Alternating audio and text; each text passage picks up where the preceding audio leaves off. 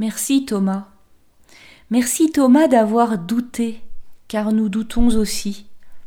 Et nous voulons voir et nous voulons toucher, vérifier la réalité de ce que nous croyons. Quand on a souffert personnellement, plus encore quand on a souffert pour d'autres, rien ne peut nous guérir sinon de vérifier que la vie a triomphé. Certes, les blessures restent ouvertes, ou du moins visibles, certes le souvenir demeure brûlant et douloureux, mais les choses ont changé, les puissances de mort ont été conjurées. Comme Thomas, j'ai besoin de vérifier ma foi, c'est-à-dire non seulement le ressuscité, mais toutes les victimes sauvées, guéries, réintégrées. Ma foi m'oriente vers un avenir d'espérance où les choses auront été remises à l'endroit, où la puissance de la brutalité n'aura pas, plus, le dernier mot, où justice sera faite, où l'amour aura triomphé.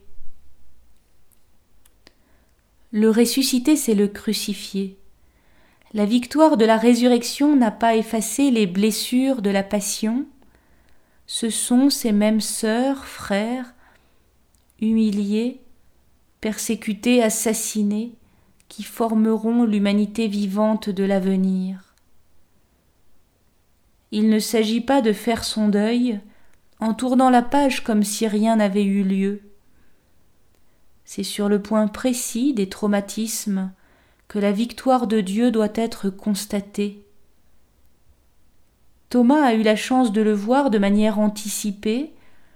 Nous avons la chance d'y croire sans l'avoir encore constaté, mais sûr de le voir bientôt parce que l'espérance qui a été répandue en nos cœurs ne peut pas nous décevoir. Elle est promesse de Dieu, et elle prend appui sur la réalité déjà présente de la victoire du ressuscité, constatée par Thomas, mon Seigneur et mon Dieu.